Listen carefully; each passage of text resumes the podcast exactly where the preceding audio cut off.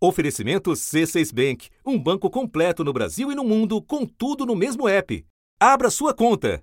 A Polícia Federal prendeu 24 suspeitos de lavagem de dinheiro hoje em seis estados e no Distrito Federal. Era início de 2014. Eles faziam operações no mercado clandestino de câmbio para legalizar dinheiro do tráfico de drogas. O grupo teria movimentado 10 bilhões de reais parte encoberta em transações de uma rede de lavagem de carros em postos de combustíveis. Foram apreendidos carros, dinheiro e obras de arte.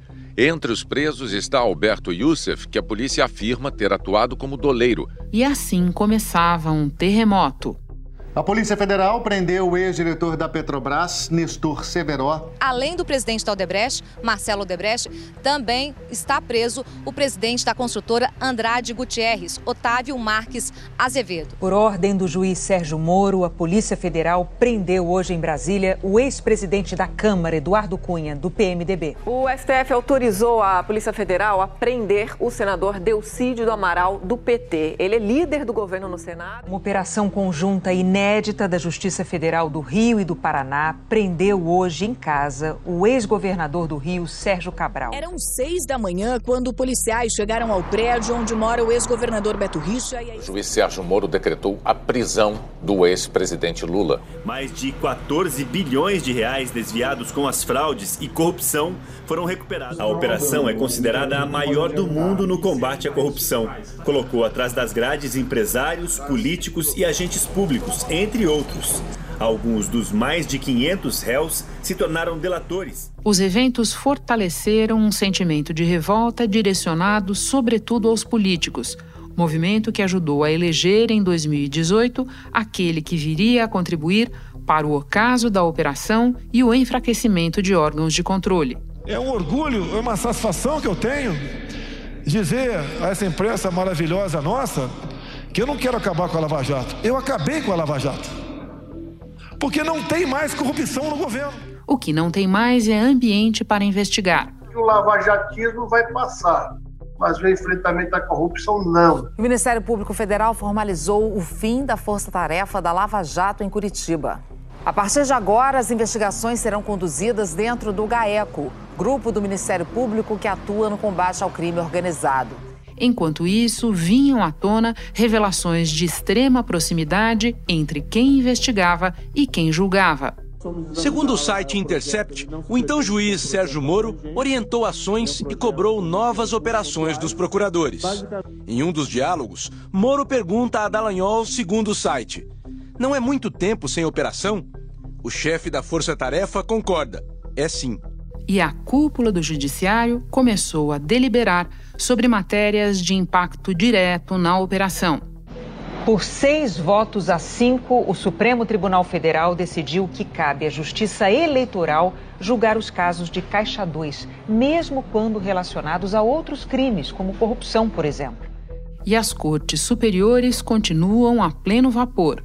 O Tribunal Regional Federal da Primeira Região em Brasília anulou a condenação dos ex-deputados Eduardo Cunha e Henrique Eduardo Alves, os dois do MDB. Por unanimidade, os desembargadores da terceira turma entenderam que o caso não era de competência da Justiça Federal e enviaram o processo para a Justiça Eleitoral do Rio Grande do Norte. O ministro Gilmar Mendes, do Supremo Tribunal Federal, estendeu a suspeição do então juiz Sérgio Moro a mais dois processos contra o ex-presidente Lula. A segunda turma do Supremo Tribunal Federal decidiu que não é da competência do juiz Marcelo Bretas conduzir o processo que condenou o ex-governador do Rio, Sérgio Cabral, por corrupção na área da saúde.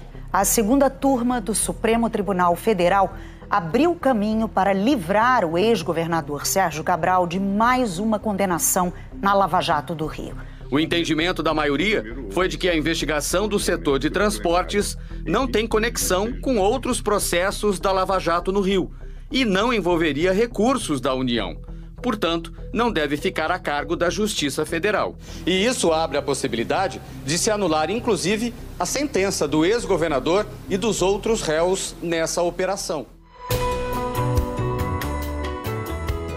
Da redação do G1, eu sou Renata Luprete e o assunto hoje é o desmanche das decisões da Lava Jato. Dois convidados neste episódio: o advogado Marco Aurélio de Carvalho, um dos autores do Livro das Suspeições e integrante do grupo Prerrogativas, criado no decorrer da Lava Jato, com críticas aos trabalhos da operação. E Raquel Pimenta, professora de Direito na Fundação Getúlio Vargas, que estuda corrupção e poder econômico. Quarta-feira, 15 de dezembro. Marcou uma sequência de decisões judiciais vem desfazendo o saldo de uma operação que passou anos no centro da vida pública brasileira. Algumas dessas decisões são mestras, são pilares, no sentido de que elas têm poder para afetar uma série de outras, para comprometer o edifício inteiro. E eu quero que você explique essas questões para nós. Eu vou começar com a questão da territorialidade ou do chamado juiz natural.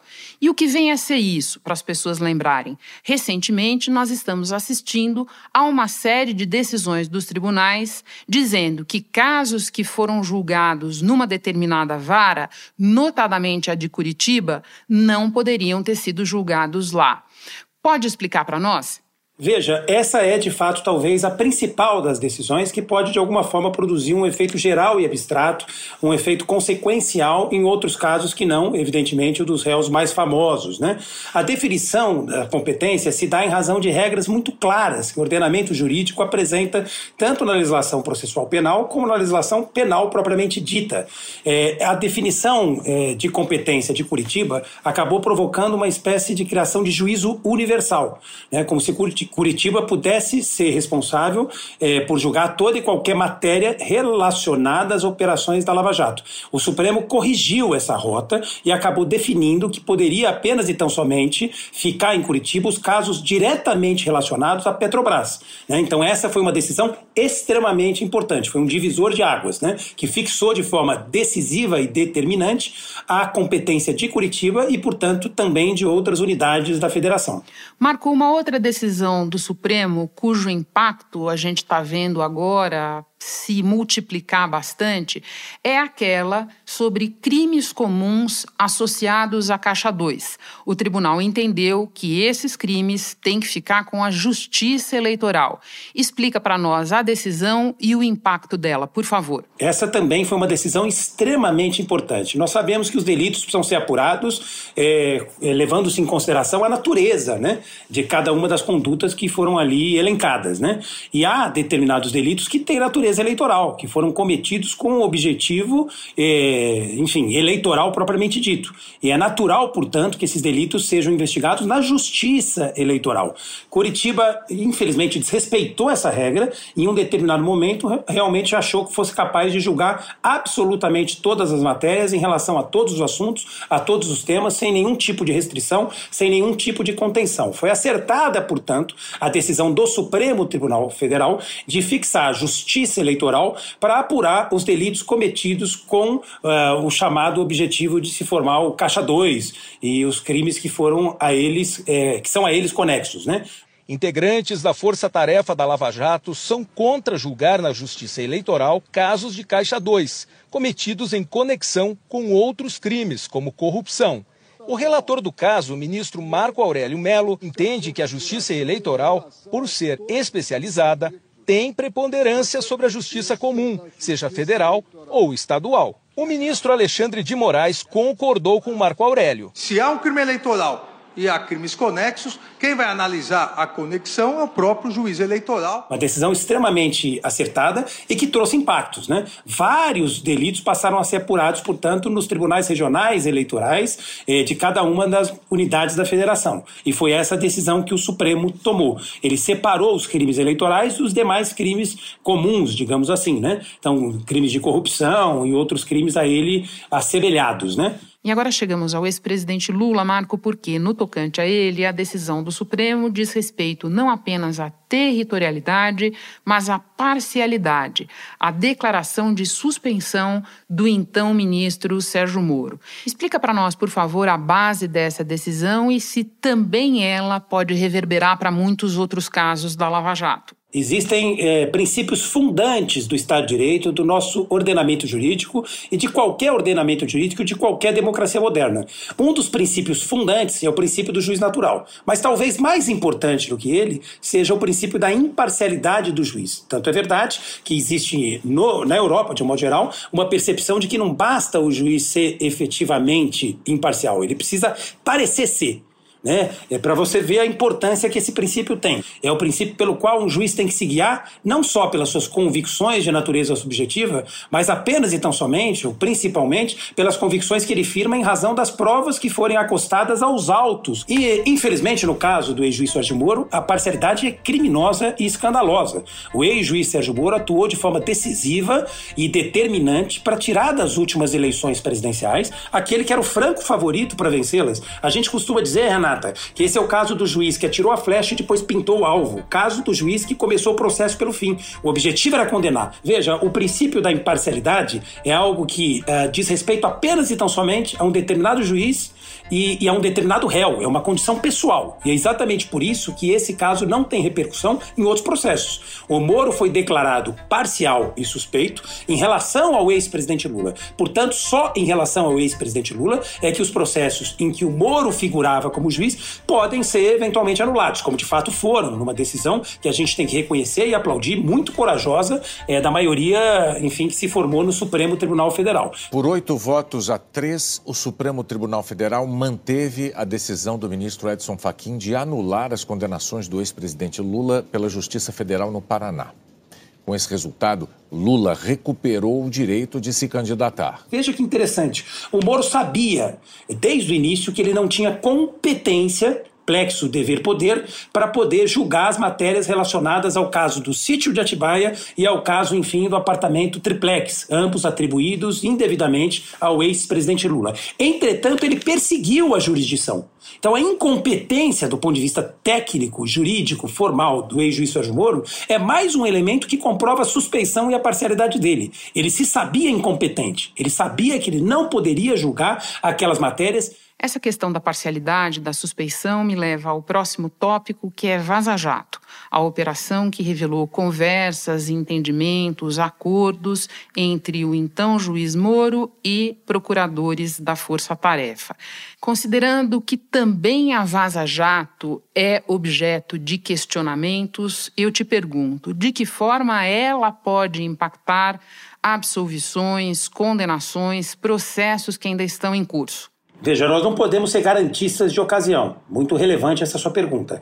Nós entendemos, de um modo geral, no grupo Prerrogativas, e os juristas progressistas e garantistas assim entendem, isso é quase que pacífico, que esse tipo de prova, que é uma prova ilícita, não pode ser usada para acusar alguém. Ela pode ser usada para absolver para absolver, não há a menor dúvida, porque um dos bens mais importantes que a nossa Constituição tutela é a vida e a liberdade. Então, para absolver, evidentemente que eu tenho que usar todo e qualquer tipo de prova. Agora, para acusar, nós entendemos que não. Mas veja só que interessante, Renata, eis a grande ironia. Parte importante do Ministério Público de Curitiba, da chamada Força Tarefa da Lava Jato, chegou a acreditar, quando defendeu as 10 medidas contra a corrupção, que devia sustentar a ideia de que a prova ilícita tinha que ser validada. Se eventualmente eles tivessem sucesso na campanha que fizeram para mobilizar a opinião pública em relação a especificamente esse ponto, parte deles estaria hoje seguramente atrás das grades. Porque se as provas ilícitas tivessem sido validadas, nós teríamos como comprovar que, a pretexto de se combater a corrupção,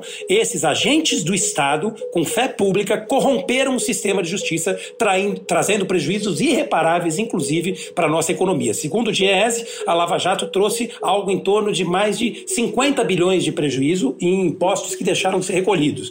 Algo em torno de 70, 172 bilhões de reais que deixaram de ser investidos. E desestruturou de forma absoluta absolutamente sistêmica e talvez irreparável setores importantes da indústria nacional como a construção civil, como a indústria nacional e como a indústria de petróleo e gás. O ex-juiz Sérgio Moro e o procurador Deltan Dallagnol voltaram a questionar a autenticidade das mensagens divulgadas pelo site The Intercept.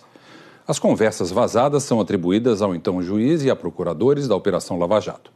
Segundo o site, as comunicações mostrariam que Moro não foi imparcial ao julgar e condenar o ex-presidente Luiz Inácio Lula da Silva. Minha última pergunta, Marco, diz respeito à percepção do público. O país investiu muito tempo e energia na Lava Jato, na expectativa de combate à corrupção, e agora vê o desfazimento de boa parte das decisões da operação. Alguns desses casos foram gráficos, digamos assim. Um exemplo do ex-governador Sérgio Cabral, que chegou a confessar o recebimento de propina. Como fazer para que não se instale uma convicção de impunidade no país. Basta respeitar os limites que a própria legislação estabelece para o bem-vindo e saudável combate à corrupção. Nós não podemos, como eu disse, a pretexto de combater a corrupção, corromper o nosso sistema de justiça, violando regras que são regras fundantes do Estado de Direito. É muito importante que a gente é, é, estabeleça como legado a necessidade de observar o ordenamento jurídico, o cumprimento rigoroso de cada uma das regras que ele estabelece é, para o combate à corrupção e para outros temas, enfim, correlatos. Né? Ah, com toda franqueza, Renata, existem casos e casos que devem ser analisados com as suas peculiaridades. No caso do ex-presidente Lula, não há a menor dúvida que ele foi vítima de um processo de perseguição implacável por parte de agentes do Estado que, desde o início, tinham objetivos políticos e notadamente eleitorais, serviam a determinados propósitos. Se alguém tinha dúvida, ficou claro quando o ex-juiz Sérgio Moro, depois de auxiliar a eleição do, do presidente Bolsonaro, passou a servir na condição de ministro da Justiça enquanto aguardava o cargo prometido de ministro do Supremo Tribunal Federal. O que me foi assegurado, e é uma condição, não é bem uma condição, não fui lá estabelecer condições, mas eu não assumiria um papel de ministro da Justiça com risco de comprometer a minha biografia, o meu histórico. Agora, a mensagem que fica é: não vale tudo a qualquer custo e a qualquer pretexto. Existem regras que precisam ser definidas. Nós sabemos que um número enorme de malfeitos foram cometidos e nós defendemos com rigor a apuração e a responsabilização por cada um desses malfeitos, mas não a qualquer custo. Nós vivemos numa democracia, num Estado de Direito. Então nós estamos dando um exemplo para o mundo que nós somos capazes de acreditar as nossas instituições e de recredibilizá-las, enxergando e corrigindo os erros que elas próprias, porventura, podem, possam ter cometido em algum momento nas suas histórias. Então, o legado é positivo. Marco, muito obrigada pela conversa, pelas tuas informações. Um prazer te receber. Bom trabalho aí. Muito obrigado. O prazer é todo meu. Mais uma vez, renovo a minha admiração, o meu carinho, o meu respeito por você. Muito obrigado. Espera só um pouquinho que eu volto já já para conversar com a professora Raquel Pimenta. Com o C6 Bank, você está no topo da experiência que um banco pode te oferecer. Você tem tudo para sua vida financeira no mesmo app, no Brasil e no mundo todo. A primeira conta global do país e atendimento personalizado, além de uma plataforma de investimentos em real e dólar com produtos exclusivos oferecidos pelo C6 em parceria com o JP Morgan Asset Management. Quer aproveitar hoje o que os outros bancos só vão oferecer amanhã? Conheça o C6 Bank. Tá esperando o quê? C6 Bank. Raquel, a revisão de decisões da Lava Jato coincide com um momento histórico em que nós assistimos, de um lado, ao governo federal desidratando, aparelhando órgãos, mecanismos de fiscalização, e de outro, o Congresso seguindo na mesma toada pela via legislativa. Onde é que você localiza os principais retrocessos? Bem, Renata, existem muitos estudos que apontam para um cenário de deterioração, de uma forma geral, das práticas democráticas no Brasil, ainda que exista muita organização e resistência e resposta a essas formas de erosão. O diretor-geral da Polícia Federal reagiu às suspeitas de interferência política na corporação para beneficiar parentes e aliados do presidente Jair Bolsonaro. Desde que Paulo Maiorino assumiu o cargo, 20 delegados foram afastados de postos-chave da PF. O presidente Jair Bolsonaro pretende tirar o COAF do Banco Central e passar por um órgão do Ministério da Justiça. E hoje ele está no guarda-chuva do Banco Central. E agora toda essa articulação de bastidor que eu estou contando aqui é para tirar do Banco Central e devolver para o Ministério da Justiça, que hoje está sob o comando de Anderson Torres, que é um aliado do presidente da República, do presidente Jair Bolsonaro. E não é nenhuma novidade que essa movimentação impacta no controle da corrupção. Afinal, o controle da corrupção legítimo e eficaz, ele é multifatorial, quer dizer, ele depende amplamente do bom funcionamento da democracia. E nos últimos anos nós temos assistido a ataques em diversas dessas frentes. Câmara terminou de votar o projeto que afrouxa a lei da improbidade administrativa. Então, na prática, ficou mais difícil ainda punir políticos que cometerem danos à administração pública. Então, portanto, o mais importante quando a gente está falando de enfraquecimento uh, da política de controle da corrupção uh, no Brasil é entender as dificuldades e os momentos de deterioração das práticas democráticas como um todo. É? Nós, cidadãos contribuintes, continuamos sem saber quais parlamentares receberam quais montantes e com quais critérios de distribuição. Desses 760 milhões de reais empenhados em emenda de relator, 96% desse total foi para o Ministério do Desenvolvimento Regional, enquanto que saúde e educação ficaram com irrisórios 2% é, para quem estuda corrupção do Brasil, remonta a práticas anteriores é, de corrupção. Parece mesmo que estamos em um cenário de deterioração. Raquel, foco na Lava Jato por um momento. A operação se valeu de instrumentos como delações premiadas e acordos de leniência. Se valeu bastante a ponto de muita gente hoje enxergar excessos na maneira como esses instrumentos foram utilizados. Qual é a tua avaliação a esse respeito? Como é que você vê o uso desses instrumentos daqui para frente? Renata, vale lembrar que a previsão legal mais detalhada desses instrumentos, acordos de colaboração e acordos de leniência, são muito recentes no nosso ordenamento. E o uso, o início do uso desses instrumentos quase coincide com as fases mais públicas e intensas da Lava Jato. Quer dizer, nós tivemos um enorme aprendizado institucional enquanto a investigação se desenvolvia. Por meio deles, podemos descobrir esquemas complexos que as autoridades não teriam acesso de outra forma, que eles economizam horas e recursos de investigação das autoridades públicas que podem ser direcionados para outros casos e que eles são capazes de coletar recursos significativos em termos de multa e reparação. Ainda, eles permitem que indivíduos e pessoas jurídicas deixem uma situação ilícita, encerrem essas condutas ilegais. Ou seja, importante reconhecer que eles são instrumentos que merecem ser mantidos e aprofundados. Raquel, para terminar, uma ideia que eu sei que é cara para você, a ideia de que a política anticorrupção precisa ser pensada em rede. Explica para nós o que isso quer dizer e de que modo isso pode ajudar a promoção de mecanismos que efetivamente combatam o mal feito, mas que fiquem dentro da lei. O que eu ressalto aqui é que os órgãos de controle eles atuam de forma interdependente. E se isso é verdade, é preciso olhar para o funcionamento da rede como um todo, para além dos seus casos específicos. O que eu quero dizer com isso? Por vezes é importante que cada órgão de controle atue separadamente, porque isso aumenta, pode aumentar a probabilidade de detecção de atos uh, ilícitos e impedir, por exemplo, um bloqueio específico a alguma investigação. Nessa primeira hipótese, né, de órgãos funcionando separadamente e simultaneamente, o fortalecimento das capacidades técnicas dos órgãos e também de sua autonomia, dentro dos parâmetros legais, é claro, é muito importante. Mas tem outras vezes que é fundamental que esses órgãos de controle se coordenem, a depender da complexidade dos casos, da sensibilidade dos instrumentos utilizados, para evitar disputas de poder, é, interpretações discrepantes e até mesmo é, sanções múltiplas sobre os mesmos fatos, não é? Raquel, muito obrigada pela conversa, um prazer te receber, bom trabalho aí. Eu que agradeço. E se você quiser saber mais sobre o retrocesso em órgãos de investigação e controle, tem o assunto de número 595, publicado no dia 8 de dezembro, sobre o aparelhamento da Polícia Federal pelo governo Bolsonaro.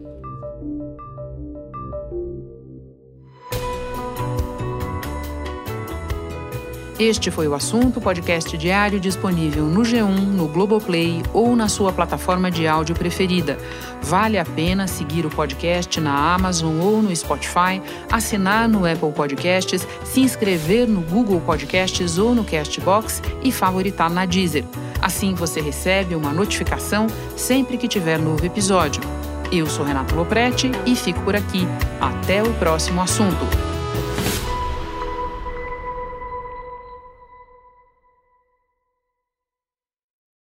Você no topo da experiência financeira que um banco pode oferecer. Escolha um banco completo no Brasil e em qualquer lugar do mundo. Abra sua conta no C6 Bank.